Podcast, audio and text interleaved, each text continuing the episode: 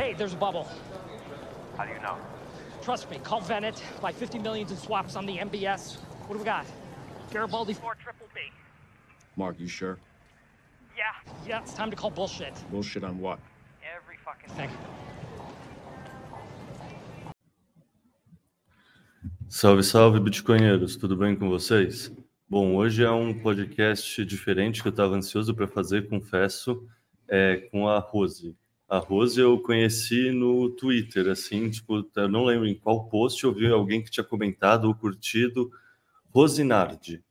E aí, Nardi, eu pensei, pô, eu conheço alguém com esse sobrenome, quem é essa pessoa? Quem é essa pessoa? Eu lembrei, é o Bruno, que já participou de podcast Sessão de Hope, que eu já tomei uma cerveja ao vivo acho que no começo de 2021, assim, começo do bull market, e, e achei que, nossa, que interessante, tipo, quer dizer que ele tem um parente, eu não sabia ainda se você era esposa ou se você era mãe dele, mas de qualquer jeito era interessante, porque, assim, é raro a gente conseguir converter qualquer pessoa. Então eu mandei uma mensagem para ele, ele me falou, não, é, é minha mãe mesmo. Eu falei, puta, que interessante, porque, assim, eu sempre tento falar de Bitcoin para minha família e minha mãe meio que presta atenção, mas a verdade é que o resultado de conversão é muito baixo. Assim, ela acha fofo o que o filho está fazendo, mas não é que ela realmente se engaja, se interessa. Então, achei que era uma oportunidade muito legal de conversar com alguém como você. Então, obrigado pelo, por aceitar o convite e, não sei, começar falando isso e falar para você se apresentar para todo mundo, assim, que sei lá, quem é a Rose, assim, além de ser que eu coloquei no Twitter hoje, né, que é a mãe do Bruno. Além disso, quem é a Rose? Qual foi sua trajetória até chegar até chegar assim antes de conhecer o Bitcoin, porque depois a gente entra nesse movimento em específico. Tá. É, oi, Leta, obrigado, obrigado pelo convite, eu que agradeço. O, bom, eu tenho 64 anos, é, sou desenvolvedora, é, trabalho com sistemas já desde os 17 anos de idade, então eu tenho bastante experiência na área de desenvolvimento. E aí, uma época, meu filho começou a também entrou na área de desenvolvimento, né? E é isso, aí somos os dois desenvolvedores. Ele fez um trabalho muito árduo aí comigo nessa questão do Bitcoin. Não foi fácil, eu acho, para ele, não. Ah, me explicar tudo, né? Porque por mais que para ele era tudo muito claro, mas para mim é, era complicado. Mesmo eu conhecendo desenvolvimento de sistemas, era uma seara toda nova para mim e, e, ele teve trabalho para me convencer nessa área, né? É, é isso, acho por enquanto. Mas então fica uma curiosidade. No fundo, você conhece o Bitcoin, conheceu o Bitcoin inicialmente muito mais pela parte técnica do que pela parte investimento, assim, usar como poupança, fazer trade, essas coisas. Não, trade nunca, trade nunca nunca me atraiu essa parte de trade, mais mesmo para poupança. É, eu comecei é, a pesquisar, isso tá, caminhou junto, o libertarianismo, a descrença no governo, a descrença no dinheiro fiat, né? e, e o estudo de Bitcoin, as duas coisas estão muito juntas, muito casadas, sabe? Porque ou você, eu fui para o lado do Bitcoin muito por não acreditar no dinheiro fiat. Eu, eu sou da época que tinha inflação, que você recebia o salário num dia e tinha que sair correndo para comprar no supermercado, porque o dinheiro não. O dinheiro no outro dia já valia muito menos, você compraria muito menos coisas. Né? Passei também pelo bendito plano Collor lá do sequestro dos, das poupanças. Então, é, chega um momento que você já começa a desconfiar, né? Não, perfeito. Pô, você me deu, assim, eu preparei uma pauta, mas eu queria puxar esse fio antes do plano Collor, porque assim, tipo, eu tenho 35 anos, não sei a idade do Bruno, mas eu sou de 88, o plano Collor é começo dos anos 90, eu vivi, mas eu não lembro. E eu já sou um pessoal talvez da faixa do pessoal mais velho entre o pessoal que está no Twitter falando de Bitcoin na média, assim. O pessoal é sempre mais jovem, o pessoal nem lembra o que foi o plano Collor e não, no fundo, não viveu nenhuma época antes do real, assim, né? Então nunca teve uma pseudo estabilidade econômica. É, você tem alguma história, alguma anedota de como estava a sua vida nessa época? O que, que era de diferente? Porque o dinheiro. Você falou isso, você faz a compra no começo do mês e não no final do mês, porque senão seu dinheiro compra muito menos. Mas sei lá, no plano Collor em específico, aconteceu alguma coisa com você ou com algum conhecido seu? Como foi essa época? Não, em termos de, de perder poupança, essas coisas, não, eu não, não tive esse problema, mas eu sei de muitas pessoas que se desesperaram né, nessa época, porque o dinheiro desapareceu da conta. Né?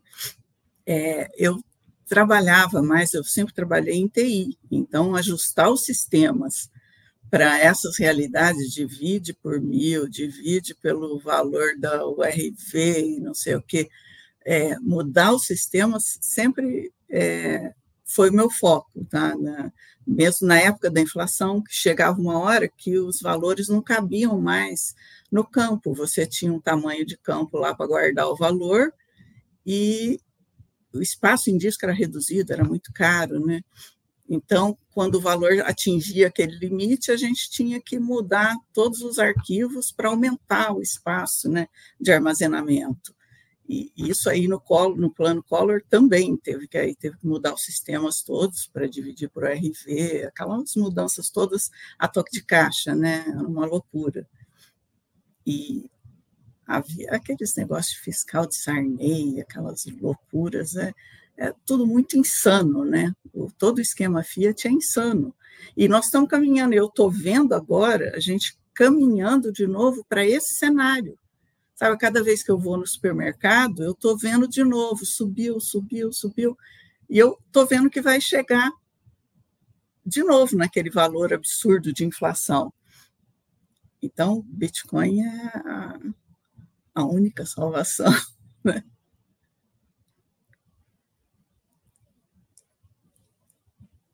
Não, não estou te ouvindo, acho que você está no mudo. Eu estou no mudo, eu estou no mudo. É. Estava falando que é interessante isso, porque assim, por um lado, a inflação está ruim agora, mas por outro lado, ela a gente está no Brasil, né? Ela nunca esteve bem, ela sempre esteve ruim e provavelmente é o fato de você ter começado a estudar mais o Bitcoin que foi, no fundo, dando um modelo mental que te permite enxergar isso e, e ter uma narrativa coesa para explicar esse processo, né? Ah, sim, porque antes do Bitcoin, antes de estudar libertarianismo, é, eu não tinha essa. É, a minha única visão era o dinheiro estatal, era o Estado, tudo se baseava no meu dinheiro no banco lá, né? E no Estado. É, trabalhar para guardar dinheiro não funcionava muito bem, porque você guardava dinheiro, mas o dinheiro não, não valorizava, não, ele perdia valor, na verdade. É muito complicado viver antes do Bitcoin, pra, é, com o raciocínio de vou guardar dinheiro. Vou... A única forma que você tinha era comprar alguma coisa, comprar um bem, uma casa, um, um carro que fosse, né, para tentar guardar algum dinheiro. Porque guardar dinheiro, dinheiro fiat mesmo, você ia só perder valor. Eu nunca fui é, de fazer, investir em ações, investir em fundos. Eu nunca tive vontade de, de investir tempo né, e conhecimento nessa área. Essa minha vontade de investir em conhecimento só surgiu depois com o Bitcoin, sabe? porque com o dinheiro fiat era tudo muito incerto, não, não ficava muito tempo a, o conhecimento que você adquiria hoje, amanhã já não servia mais. E como foi esse começo, assim? Porque você falou que o Bruno que te apresentou, mas como foi? Quais eram as suas resistências iniciais, assim, sabe? Quando ele te falava, você devia ficar olhando e pensando, ai, menino, o que, você está fazendo? Por que você está fazendo isso?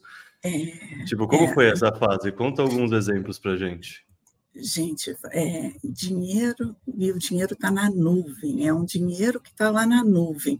Isso trazer desse imaterial para o material, para alguma coisa assim palpável que eu conseguisse tocar ou sentir ou perceber né, como uma coisa real, porque para mim, e principalmente porque eu trabalho com sistema, com desenvolvimento, é, quando me falam em alguma coisa baseado em programa de computador, eu sei dos bugs que tem, eu sei dos defeitos que podem dar. Então, é, era assustador para mim no início essa, essa ideia. Para você ter uma ideia, eu imaginava, quando ele começou a falar de Bitcoin, né, que minerar era meio que como um jogo de batalha naval sabe que o Bitcoin estava lá num determinado lugar, alguém chutava um número e acertava lá no lugar que o Bitcoin estava. É, foi árduo para trazer isso para o material. Eu, eu acho que eu perguntava as coisas para ele umas 550 vezes e ele me respondia pacientemente todas as vezes. É, mas é, é, foi a única forma. Eu, eu tive que ir trazendo para o real, sabe? Tá, mas está lá o dinheiro. Como é que eu, eu tenho? Eu quero ver, eu quero sentir como é que é. Aí tem todo o aprendizado, né? De baixar a carteira e etc. Aí entra já na parte de como é que eu comecei mesmo a, a tratar com Bitcoin, né? Não, mas entra nessa parte porque assim, o que eu estou pensando, muito provavelmente as resistências que você teve são resistência, resistências que qualquer um de nós vai ter quando tenta apresentar para os pais. Assim. Então, no fundo, quanto mais você conseguir compartilhar de resistências que você tinha e o que, que o Bruno fez para te convencer, mais a gente pode tentar aplicar isso na prática nas nossas famílias.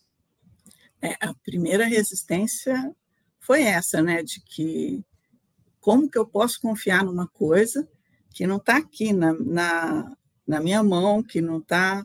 É uma coisa que está na nuvem, no mundo, que eu não, não sei nem onde está, está tudo distribuído. Aí ele foi comparando muito isso também com o dinheiro fiat, né? Porque é a mesma coisa. Ele falava assim para mim: é, tudo bem, o Bitcoin está lá na nuvem, você não, não tem acesso, mas o seu dinheiro está lá no banco também. Lembra do Collor? Ele pode tirar o seu dinheiro de lá, da mesma forma. Ele está lá na nuvem, mas é, não é seu de verdade, ele está em algum lugar, não está na sua mão. Aí eu falava para ele: não, mas tudo bem, mas eu posso ir lá e tirar todo o dinheiro e ficar com o dinheiro na minha mão. Aí o dinheiro está aqui. Aí ele foi, começou a me, me explicar a parte prática da coisa, né? Então, vamos lá, vamos baixar uma carteira. Baixa uma carteira aí e, e me transferiu alguns satoshis. Aí até baixou essa carteira. É um programa no celular que eu, que eu baixei.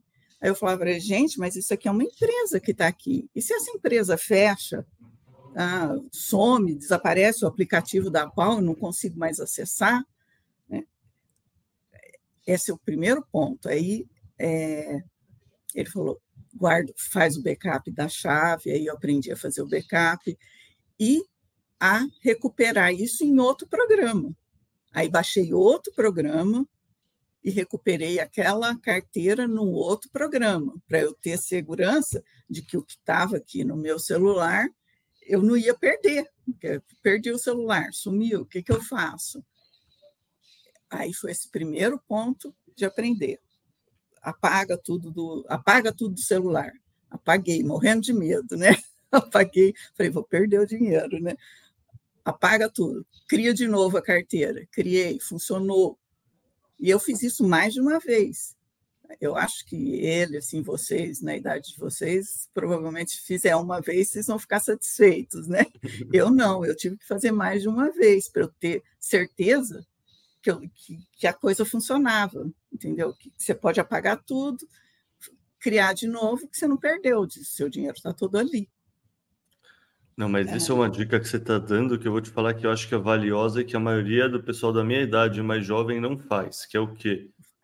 Testar, recuperar, Provar. tipo, usar, Sim. aprender usando, aprender, tipo, faz o backup, deleta a carteira, sobe ela de novo, deleta de novo, faz isso umas três, quatro vezes com 10, 50 reais. Você não precisa fazer um aporte grande Exato. de uma vez.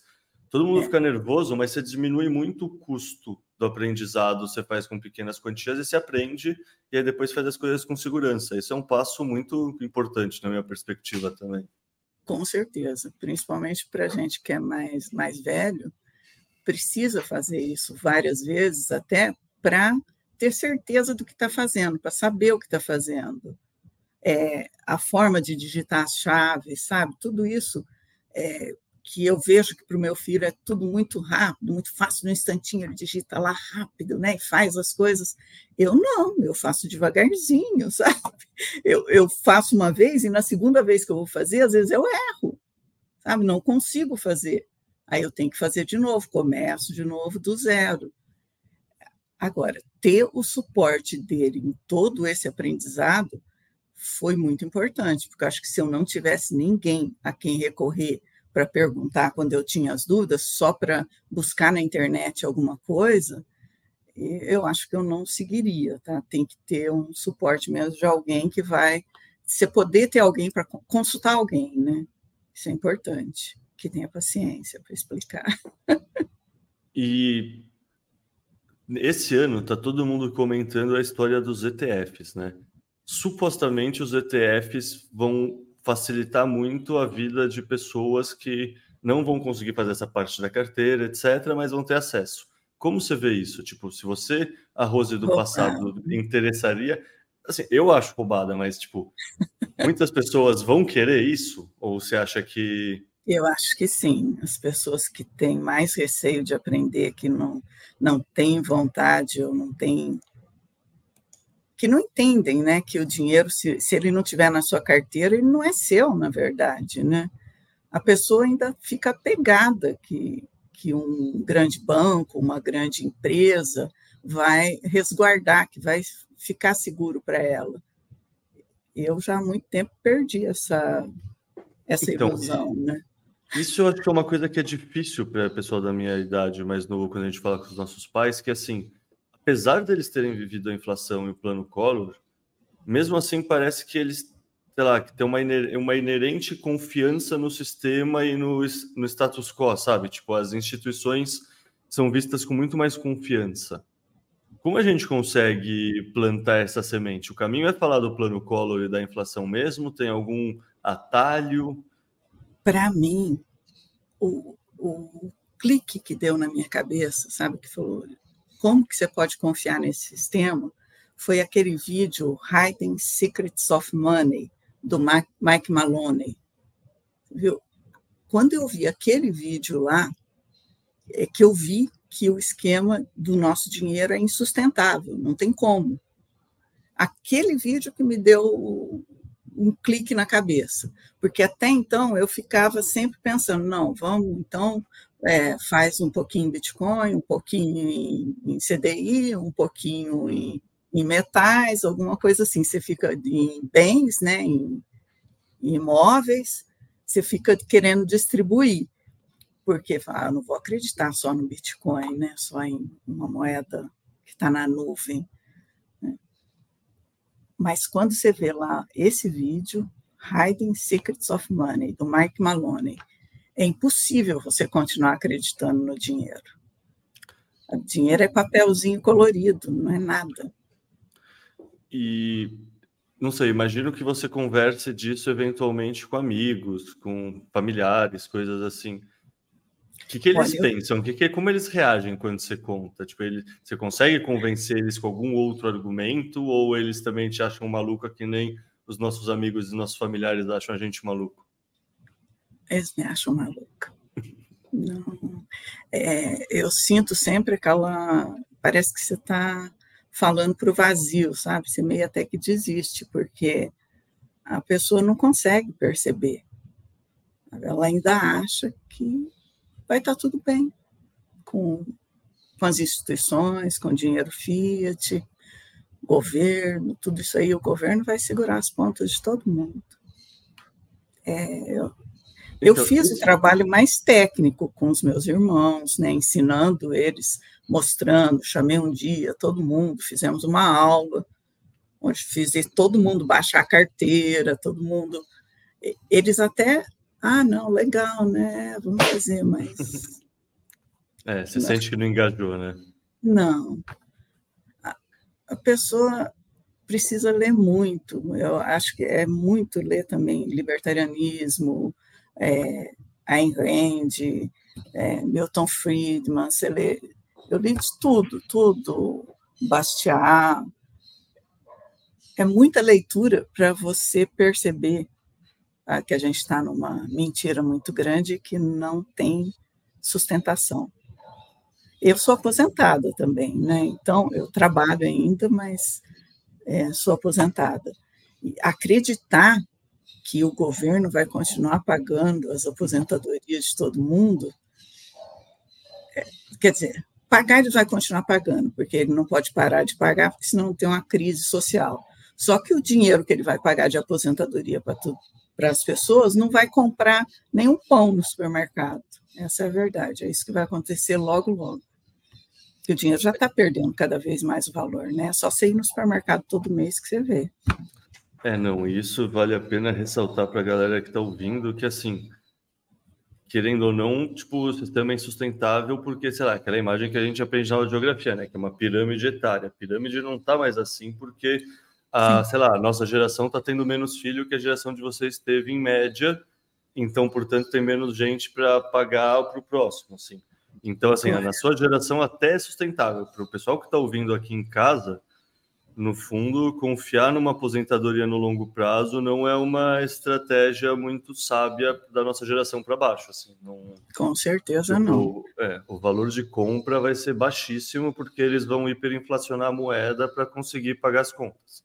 É, eu acho assim, a faixa etária de vocês aí, provavelmente vocês só vão aposentar com 75, alguma coisa assim. Vão aumentar, esticar as faixas de idade também.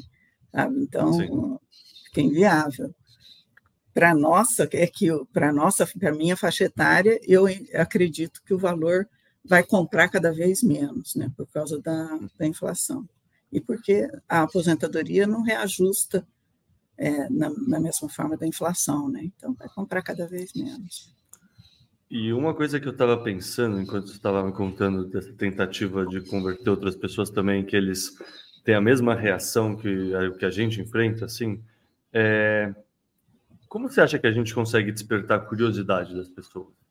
Porque, tipo, sei lá, tem aquele ditado que você consegue levar um burro até a água, mas você não consegue forçar ele a beber. É, e, no fundo, às vezes eu sinto que é isso. Eu sinto que você não pode querer por alguém, né? É, outra, é a pessoa que precisa é. querer por ela mesma. É.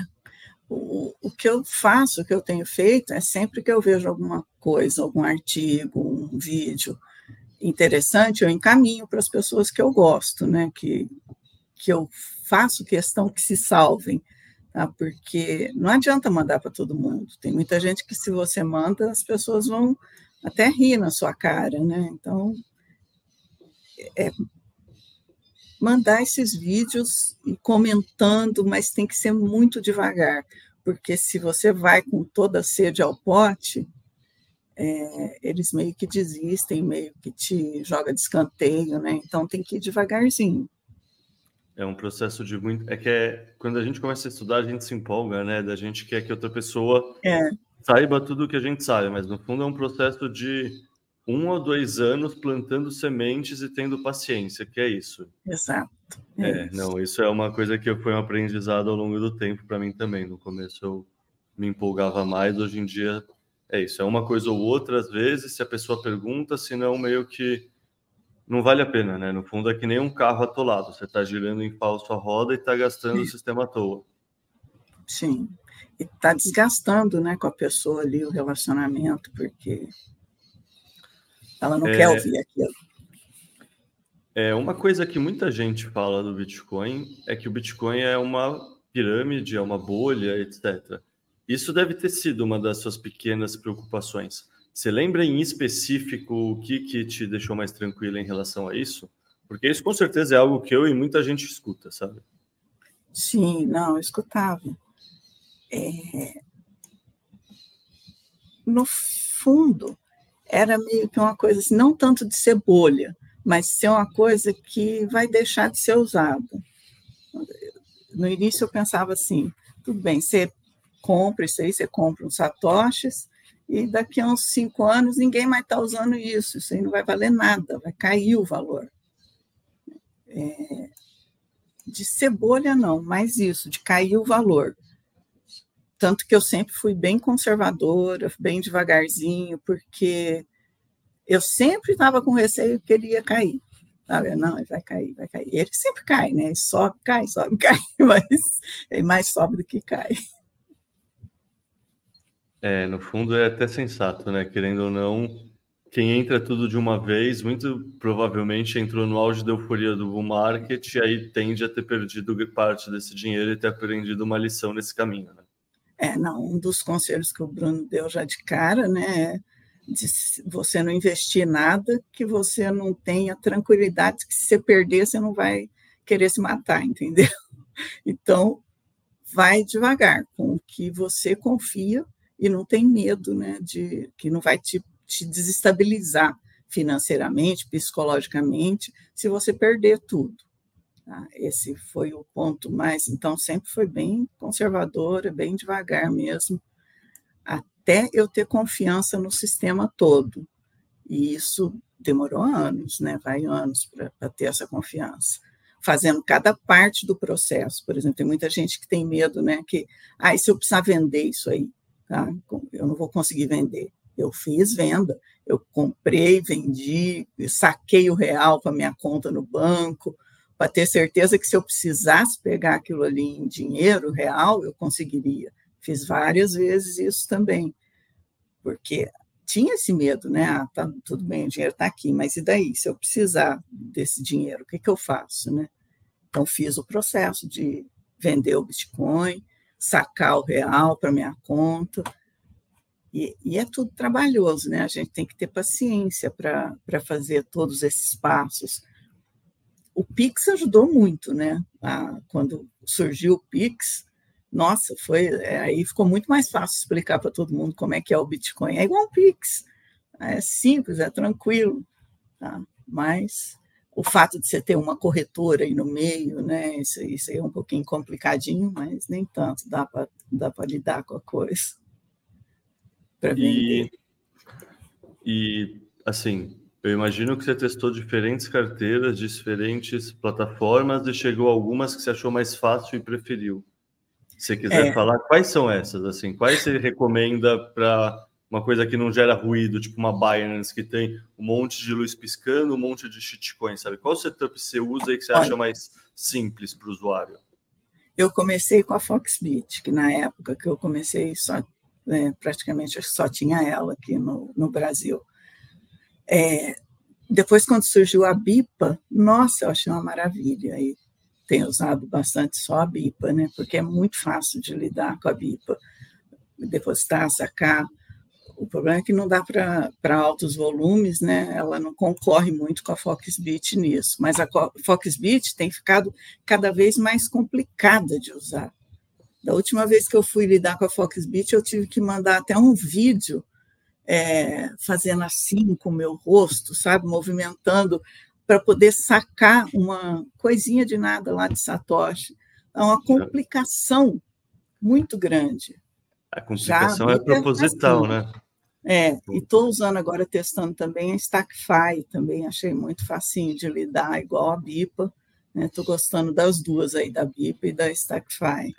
A Foxbit é enrolada, né? ela funciona, mas enroladinha.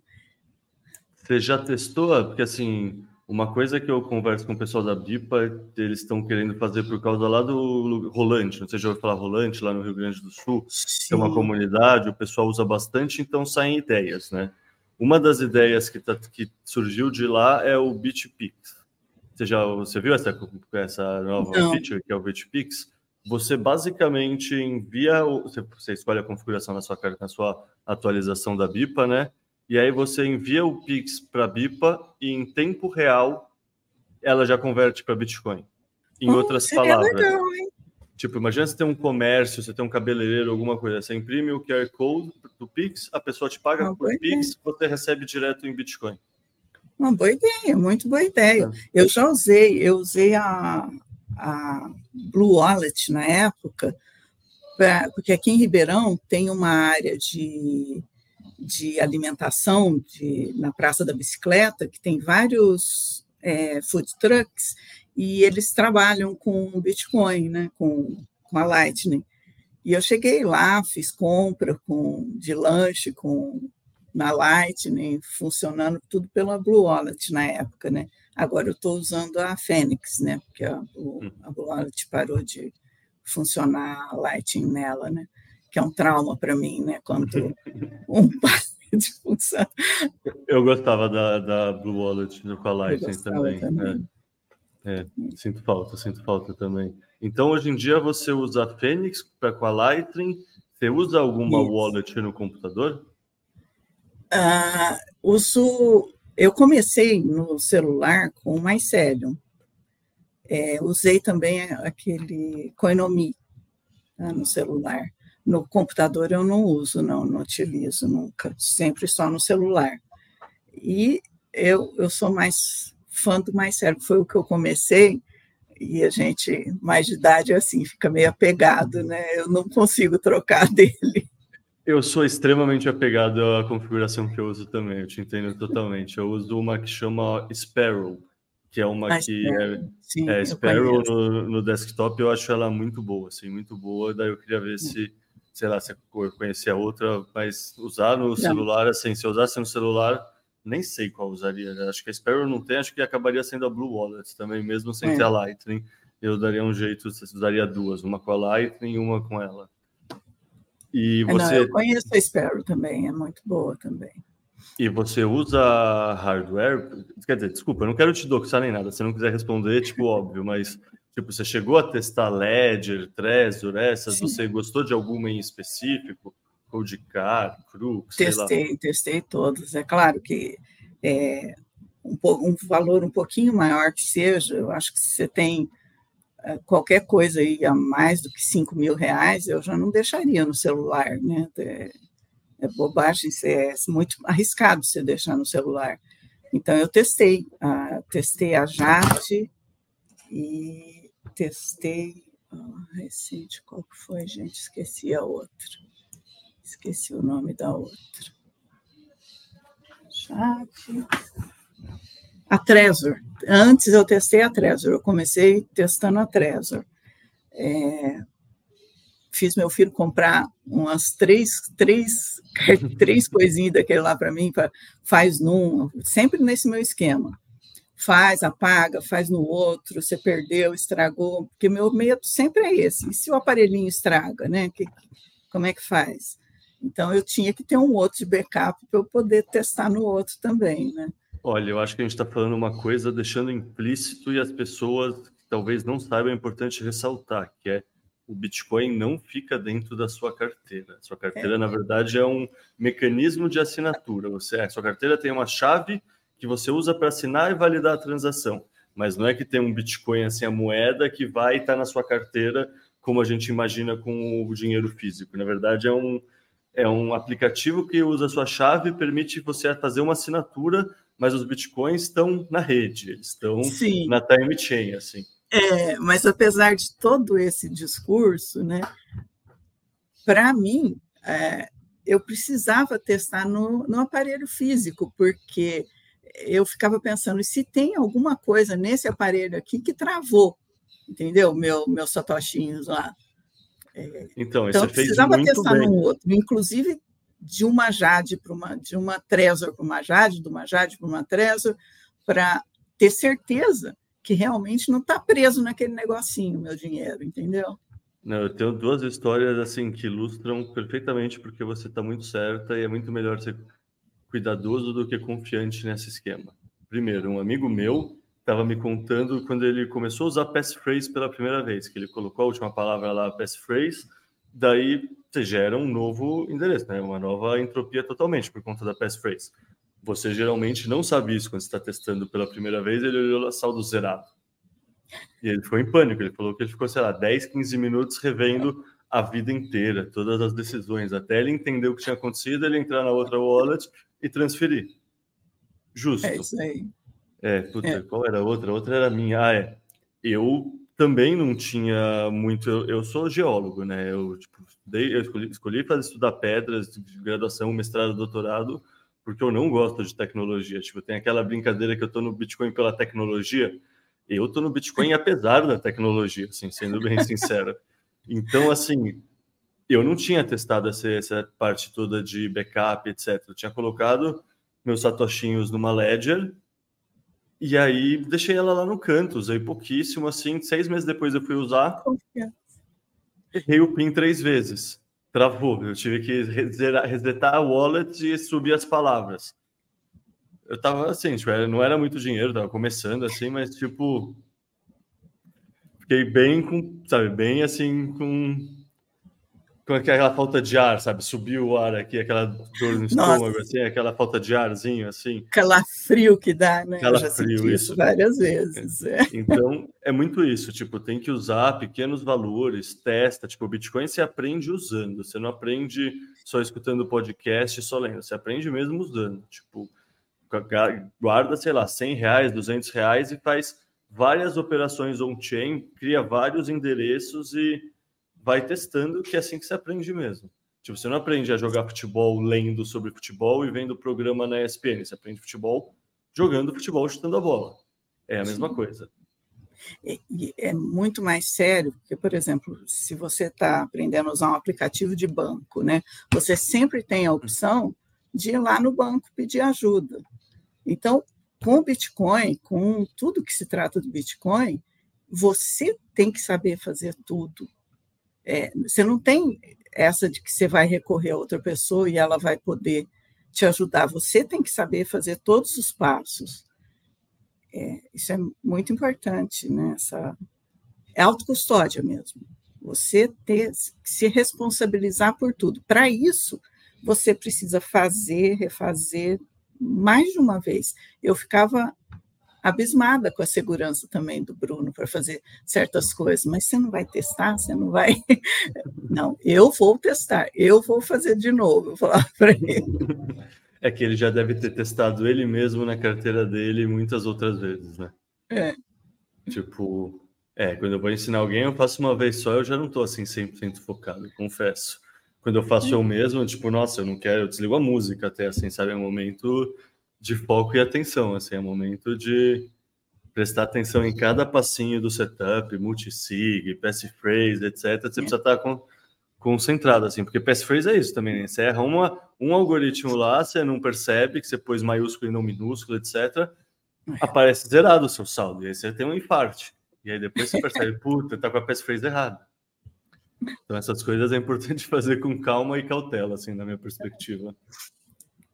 É, eu ontem eu publiquei no Twitter umas perguntas sobre, pô, por que sua mãe ainda não entendeu o Bitcoin? Quais são os entraves? E coletei vários comentários de resposta das pessoas para ajudar a fazer a pauta. É, daí eu vou começar a te ler alguns tweets e fazer perguntas em cima agora, tá?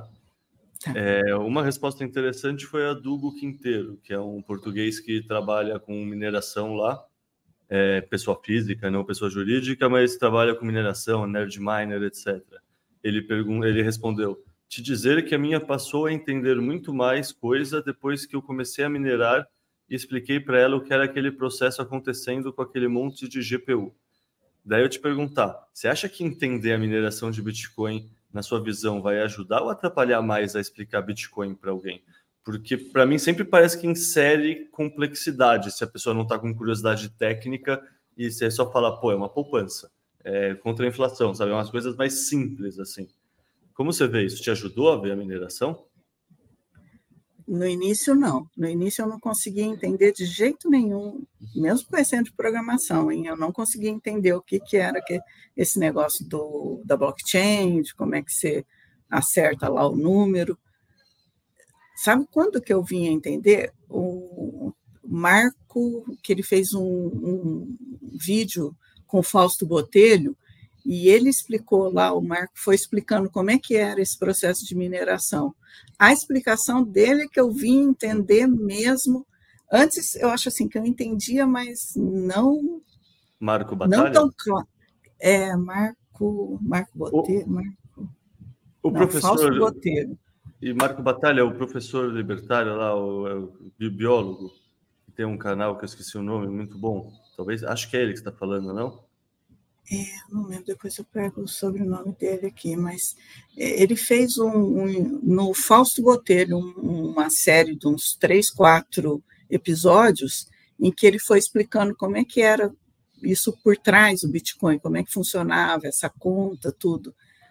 Foi ali, isso foi recente, foi o quê? O ano passado, que eu vim entender melhor como que era o processo de mineração que é meio complexo e é bem as complexo. explicações que tem na internet são péssimas, são péssimas, são péssimas. São terríveis. Tipo, terríveis. e se pensar, mesmo nome, eu, eu, trabalho com mineração, né? Eu, tô, eu cuido do departamento de pesquisa da Arthur Mine há um ano e oito meses. Tipo, o próprio nome mineração é um nome ruim.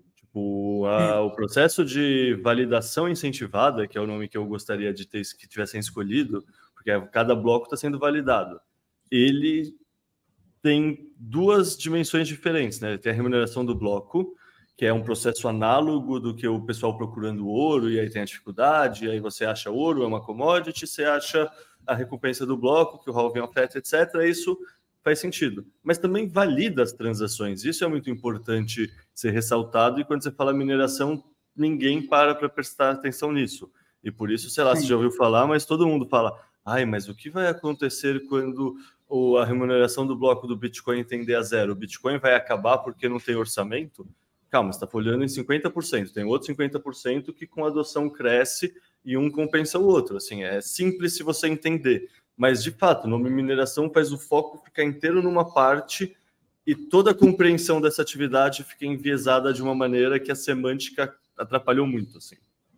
É, é essa questão da, da mineração e da, da recompensa do bloco, para te falar a verdade, me preocupa. Quando, o, apesar de que eu nem vou estar viva mais, né, mas quando não tiver mais o, a recompensa, o bloco tiver só as taxas de transação, se o sistema vai se manter. Isso desde o início sempre foi uma desconfiança minha, né? Você chegou é. a acompanhar um pouco mais do debate do ano passado em torno daquela coisa que chama Ordinals Inscription?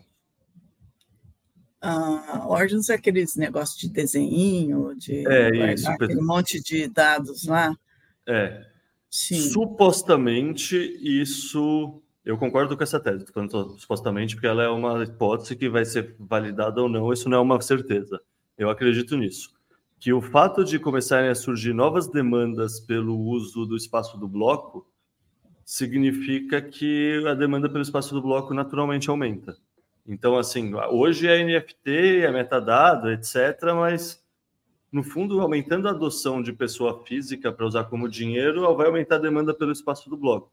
Então, algumas pessoas acreditam que isso ilustrou muito bem que é só aumentar a demanda que um compensa o outro.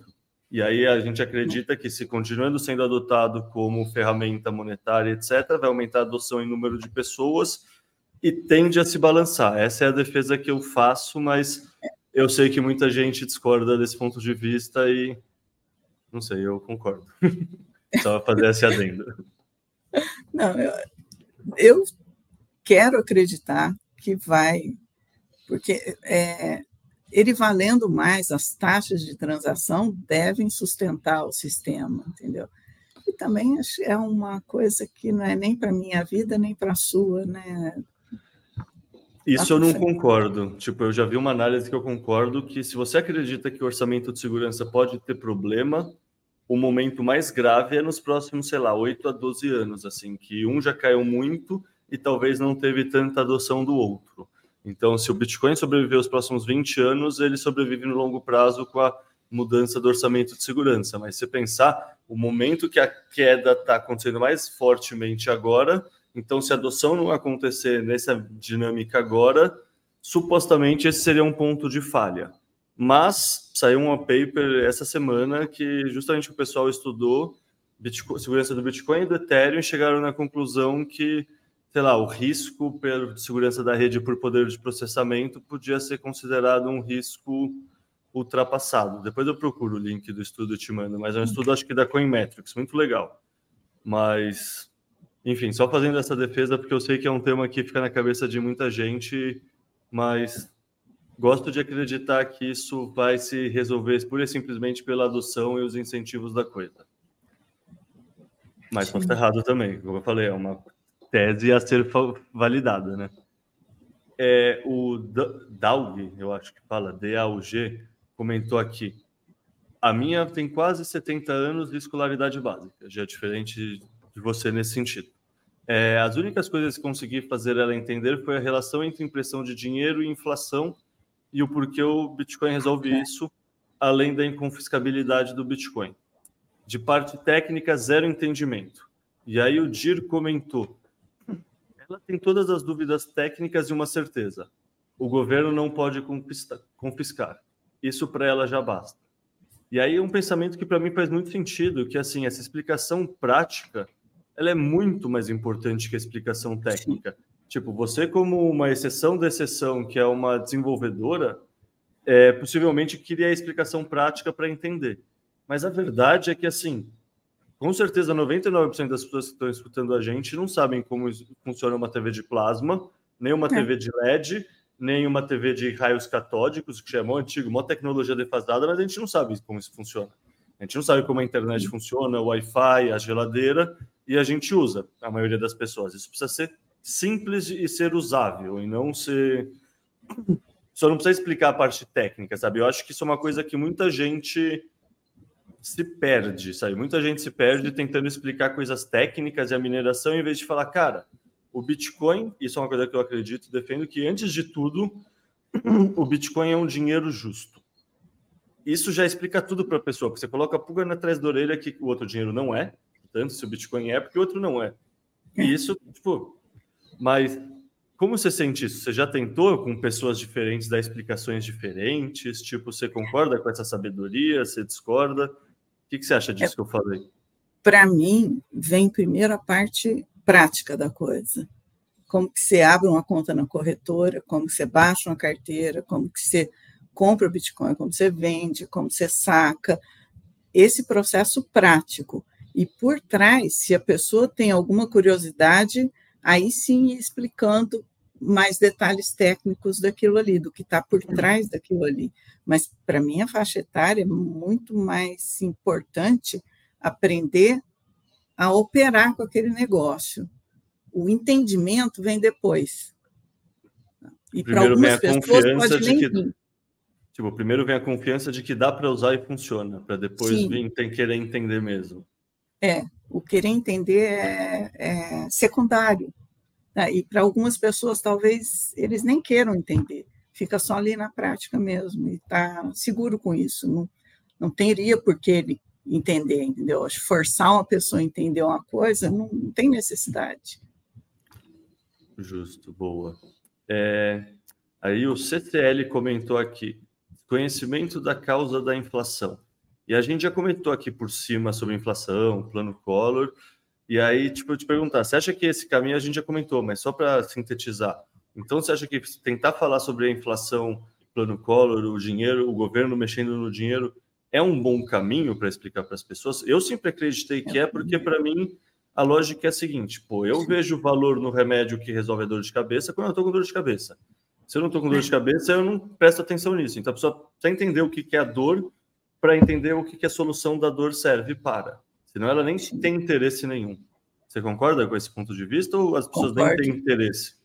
Não, ou... concordo totalmente. O, o primeiro ponto para você partir para isso aí é, é, avaliar o dinheiro fiat, né? Que o dinheiro fiat e governo, né? as duas coisas juntas aí, político, né?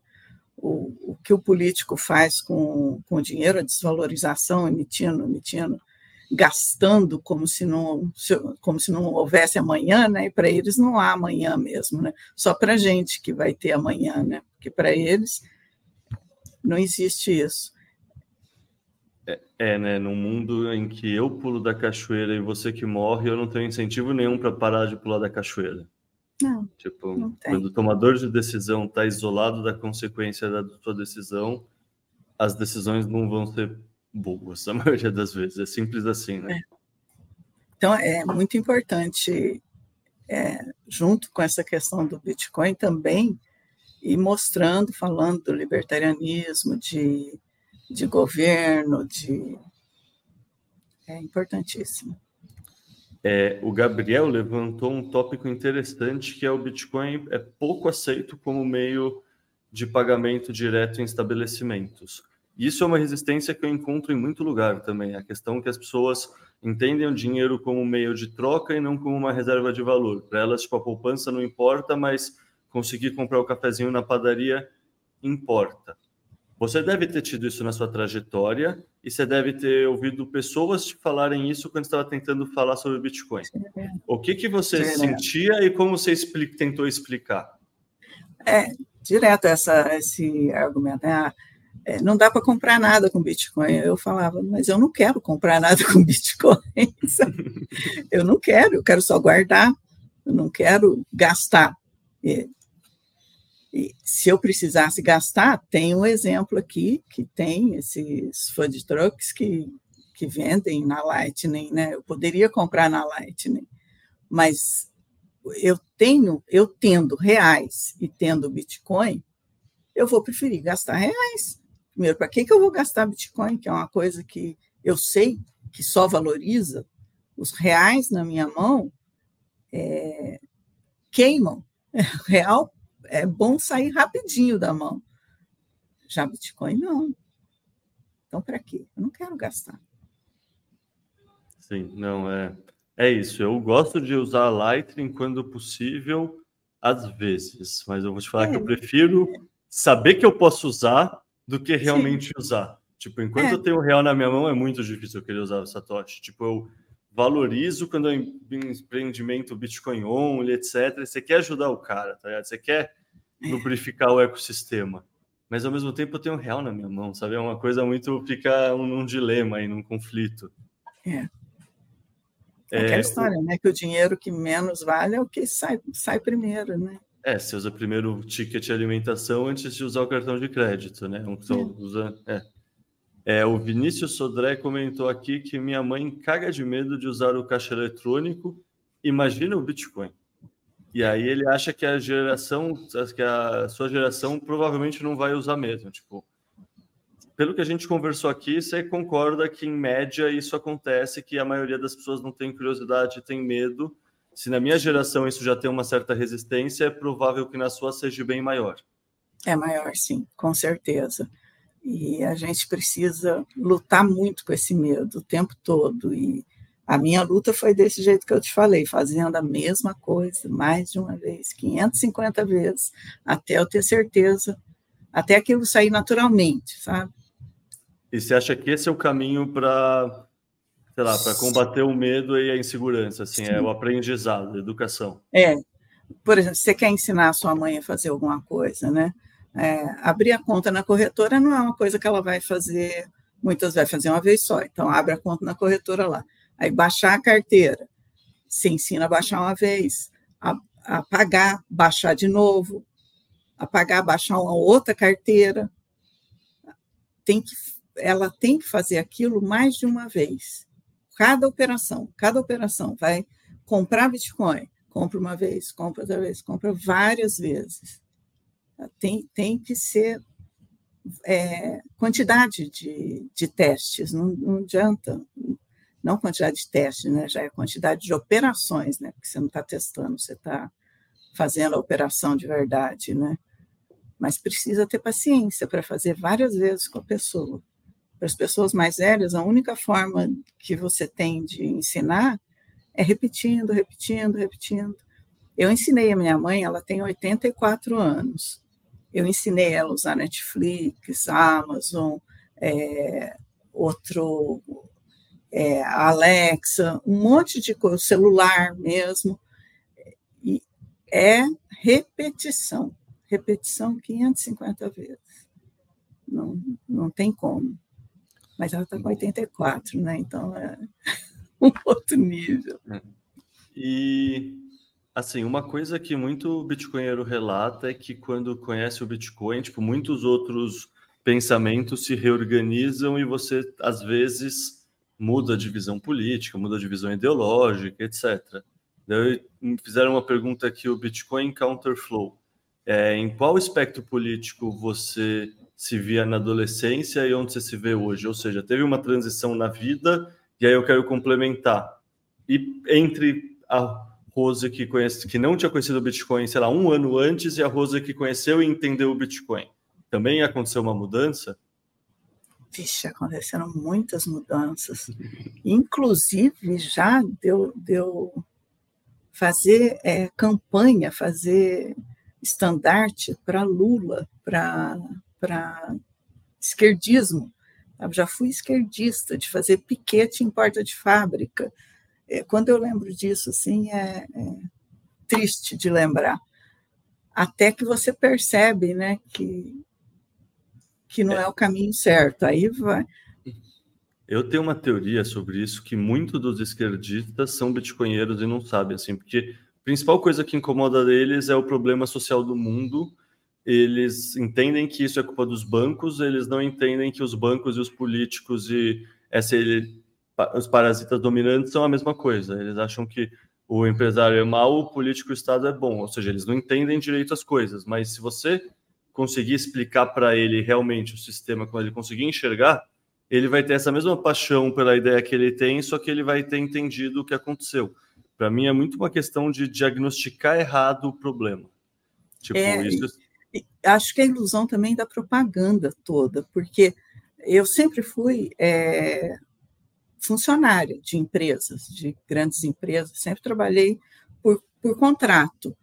É, então, essa, essa minha é, de levantar estandarte para esquerdismo, tinha um conflito na minha cabeça, porque quem me dava o meu salário todo mês era um empresário. E eu sempre valorizei muito os meus patrões, porque eu sabia, eu já tive empresa também.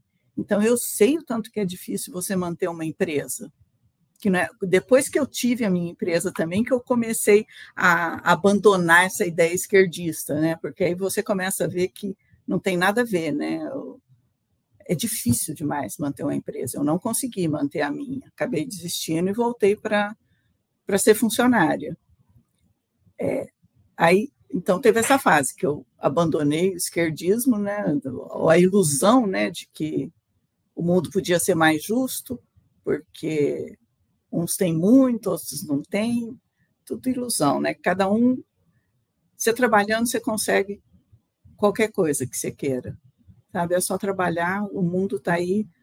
É, se não, não é na Coreia do Norte, lá onde não tem liberdade nenhuma, no mundo onde a gente vive, basta trabalhar que você tem.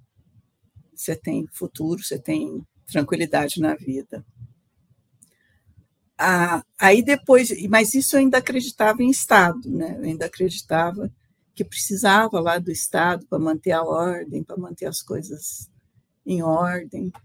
Aí eu comecei a ler, fui ler a Rand, a Revolta de Atlas. A hora que eu li a Revolta de Atlas, acabou, sabe? Aí meu mundo virou, aí completamente é, não tem Estado, não tem nada, são as pessoas, é o indivíduo que vale é cada um, é cada, cada pessoa individualmente. É isso que a gente tem que lutar, que esse negócio de coletivo, de que ah, um monte de gente vai resolver, não resolve nada. É sempre uma pessoa individualmente que resolve. É, parte sempre de uma pessoa, eu acho. Eu não poderia concordar mais com essa sensação de ler Revolta de Atlas. É um livro que é fantástico. Eu lembro quando eu estava na página 300, eu já estava triste porque eu estava acabando, assim. É tipo, e é, detalhe para quem não sabe, é um livro de 1200 páginas, assim, mas é um livro ah. Eu não conseguia parar de ler. É, não, é tipo, não, eu não fazia, sei lá, anos que eu não lia um livro que eu, sei lá, almoçava rápido para ler no horário do almoço, sabe? Tipo, esse é. esse tipo assim. É, é bom demais. Bom, então acho que a próxima pergunta do Bitcoin Counterflow acho que já está meio respondida, mas acho que é interessante fazer mesmo assim, que é o que você acha do anarquismo? Ah, é a única opção possível nessa vida. É. é. Devia, eu... duro que as pessoas confundem, né? Que eles acham que por você defender libertarianismo, anarquismo, egoísmo, que você está sendo mal. Ah, isso, essa é a luta assim mais árdua que eu tenho com todo mundo que eu vou discutir. A pessoa fica, ah, mas se você é egoísta, você não está pensando nos outros. Se você pensar primeiro em você e fizer por você tá?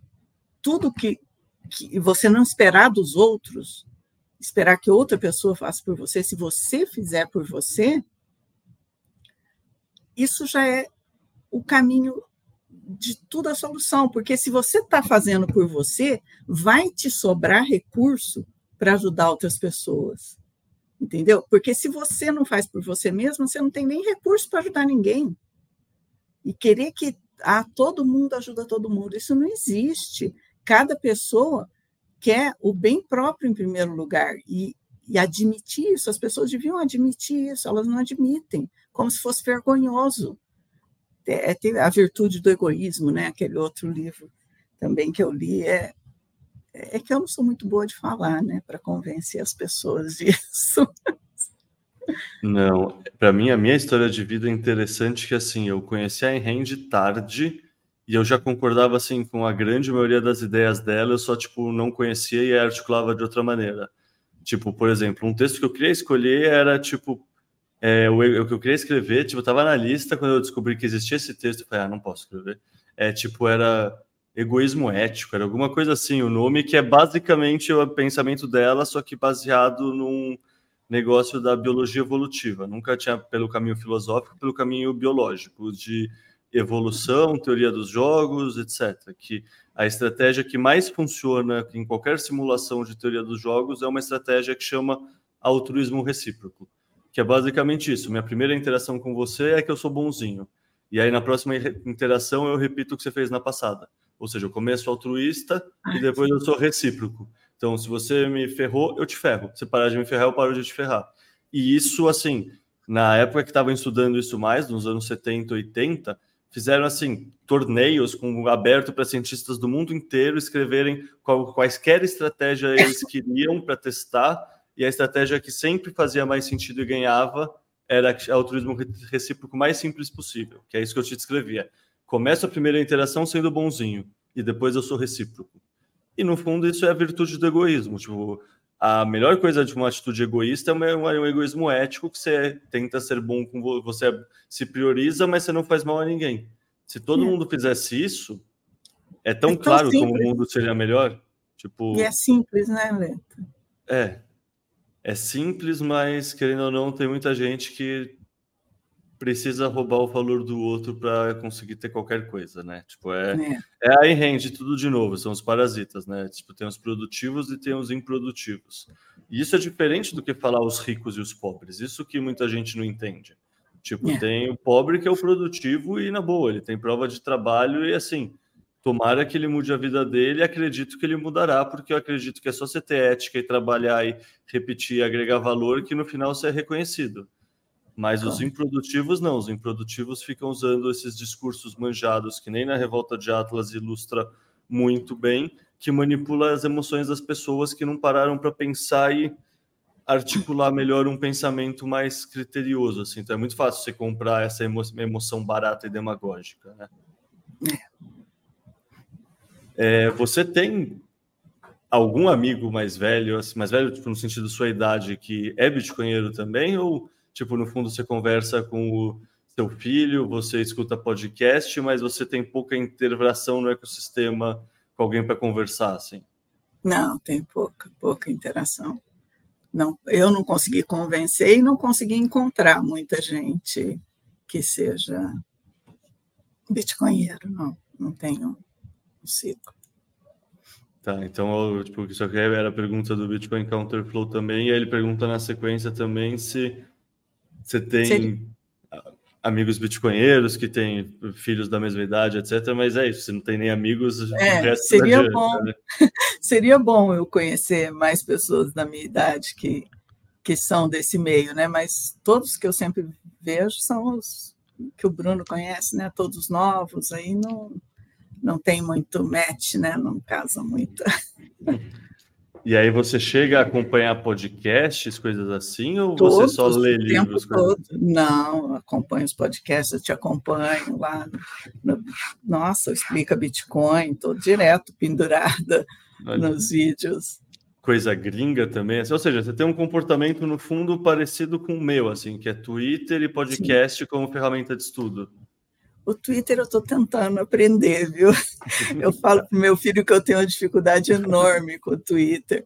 É, eu não consigo me localizar lá onde as coisas estão, eu vou me perdendo. Então eu tento, mas eu, eu vou bem, eu estou mais devagar no Twitter, porque eu me perco lá dentro. Não, lá é bom, mas lá assim é um bom extremamente desorganizado. Então é. depende de você conseguir fazer uma uma triagem, fazer uma seleção de o que, que é ruído, o que, que é sinal. Tipo, por é. exemplo, eu tenho as pessoas que eu sigo e eu tenho uma lista que eu criei que eu chamo de sinal. E aí são só bitcoinheiros brasileiros e gringos que eu acho que vale a pena seguir. E aí a pessoa nunca vai falar de política, não vai falar de religião, não vai falar de coisas que assim. Respeito quem gosta, respeito quem quer, se aprofunde. Acho mó legal que pessoas gostem disso. Mas eu não quero ficar sendo mobilizado por conta disso quando eu estou lá. Eu estou lá para estudar, para aprender, para acompanhar o ecossistema macro. Para mim, lá é trabalho. Então, é uma. No fundo, eu acho que é isso, sabe? É muito o como você cuida do seu feed. O Twitter pode ser muito bom ou pode ser assim péssimo, sabe? Péssimo. Você pode estar vendo só informação sobre o Big Brother e sobre como o político te roubou hoje, como ele vai te roubar amanhã e como ele está sendo impune. Tipo, isso a gente já sabe. Faz sentido a gente ficar focando Não. no dia a dia. No fundo, você vai ficar tirando a casquinha todo dia. Você está machucado aqui, tá, eu sou meio torto. Aqui você fica tirando a casquinha, tirando a casquinha. É. Só vai continuar sangrando, só vai doer, assim. Tipo, você já sabe isso. Você já sabe como tentar solucionar isso que é comprando Bitcoin. Para que você quer acompanhar no micro? Só para ficar sendo masoquista com você mesmo? Então, eu Não, acho que é isso. Eu acho que, tipo, se você triar bem o seu Twitter, você consegue uma experiência é. muito boa. Não, você está certo. Essa triagem, sim. O Bruno me ajuda muito nisso também. Quando ele percebe que eu estou fazendo alguma coisa lá errada, ele me dá uns toques. Mas o problema, o meu problema é que vocês usam muitas gírias, muitos hum. termos curtos, põem uns tweets lá de vez em quando, três, quatro palavras, que parece que todo mundo entende, só eu que não. Então... Não, mas daí pode perguntar, é justo perguntar. Manda um DM para o Bruno, manda um DM para mim e a gente responde. Imagina. Eu demorei eu bastante isso, também. Mas, mas às vezes eu fico até sem graça de ficar perguntando tanto, que é não, muita coisa vezes... que eu não sei. Não, às vezes você vê um post assim com uma coisa que você entende que é uma coisa estranha, daí a mensagem embaixo, fafo. Caralho, que caralho é fafo? Nunca ouvi essa, essa sigla na vida. Daí eu descobri, pô, é fuck around, find out. Que é isso, pô, você tá tentando se achar o gostosão, às vezes você encontra a realidade. Bom saber que você também passa por isso. Não, viu? eu sou por direto, acho que todo mundo, acho que assim, é uma pequena parcela que entende de cara e todo mundo atrás, o resto corre atrás para tentar entender o que está acontecendo nessas expressões, gírias. Eu lembro a primeira vez que eu ouvi aquela NGU. Cara, eu dei um Google, tentei procurar o que, que era NGU. É, o Bitcoin tem a tecnologia NGU. Porra, o que, que é isso? O que, que é tecnologia NGU? É uma coisa de programação? É uma coisa técnica? Não, é o number go up. É que o Bitcoin só, o preço sobe, a tecnologia number go up. Só quer dizer o quê? Que ele tende a se valorizar no tempo. E é uma expressão, é uma gíria, assim, é uma coisa memética que a galera entende, mas se você não entende, é isso, é difícil mesmo. É, no fundo é um, é um tipo diferente de criptografia. É. é. Outra pergunta aqui. Como você imagina? Não sei se já parou para pensar, caso você já tenha parado para pensar, como você imagina um mundo hiperbitcoinizado? Você chega a imaginar isso? Tranquilamente. É um pouco assustador, porque eu acho que ah, aquele esquema deles culparem né, os que foram primeiro, né, quem tiver menos atacar quem tem mais, que é, eu acho que vai ser difícil para a gente se para as pessoas que estão no, no Bitcoin há mais tempo achar um local seguro para ficar, porque mas eu acredito muito também que não, não é que vai o sistema Fiat vai colapsar totalmente. Eu acho que os dois vão conviver por muito tempo. Só que é meio que tipo vai ter a elite do Bitcoin e o povão do sistema Fiat, entendeu? Eu acho que isso vai continuar por muito tempo. E eu acredito uns cinco, seis anos, a coisa vai para esse caminho de pô, só esses ETF agora, né? Apesar de que é uma roubada, mas vai ter é. muito mais gente entrando nisso aí, apesar de que no erro, né? Mas vai. É, eu esgotei aqui toda a pauta que eu tinha, então deixa eu te perguntar. Tem alguma coisa que a gente que você gostaria que eu tivesse perguntado, que a gente tivesse conversado e eu deixei passar? E você quer trazer? Não, eu acho. Ah, é Marco Carnucci. Hum, não, não conheço, estava pensando em outro. Esse. Vou, vou é, ele não aparece, reconhecer. Não tem, não tem quase vídeos dele, não tem muita coisa. É só essa participação dele ali no Fausto Botelho que ele explicou muito bem o que é a mineração. É, tem muitos desses, né? Tem muita gente que trabalha no ecossistema, conhece, só que ninguém conhece, é quieto. É. E, bom, alguma consideração final, então? Alguma última mensagem? O que você. Sei lá, como você gostaria de encerrar?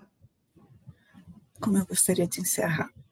Ah, pedindo para vocês que têm menos idade que a, que a gente, que não desistam das pessoas mais velhas, né? Só ter essa, essa em foco, né? Isso que você precisa ter muito mais paciência, né? Se você não tiver essa paciência, às vezes indicar para a pessoa alguém que tenha paciência para dar o suporte para ela, né? Não desistir da gente, porque a gente consegue fazer sim, mas só que precisa, vocês precisam ter paciência. Boa. Bom, o Bruno teve paciência e resolveu. Não, precisa ter, assim, eu no meu caso pessoal, eu consegui insistir para o meu pai, mas parou na, na, etapa ETF. Assim, mais do que isso já é. E também era a escala tipo 5% do patrimônio, Bitcoin como hedge, não Bitcoin como um dinheiro superior, nem nada disso. Isso ele acha papo de maluco. Mas já é alguma coisa, já é um hedge é. muito melhor do que qualquer outro. Já estou feliz que isso. Sim, é o início. É, exato. Hum. Bom, muito obrigado pelo seu tempo. Eu adorei o papo hoje. Foi muito legal mesmo. Gostei de conversar com você também. Bom, aquele abraço então e prazer foi todo meu. Prazer.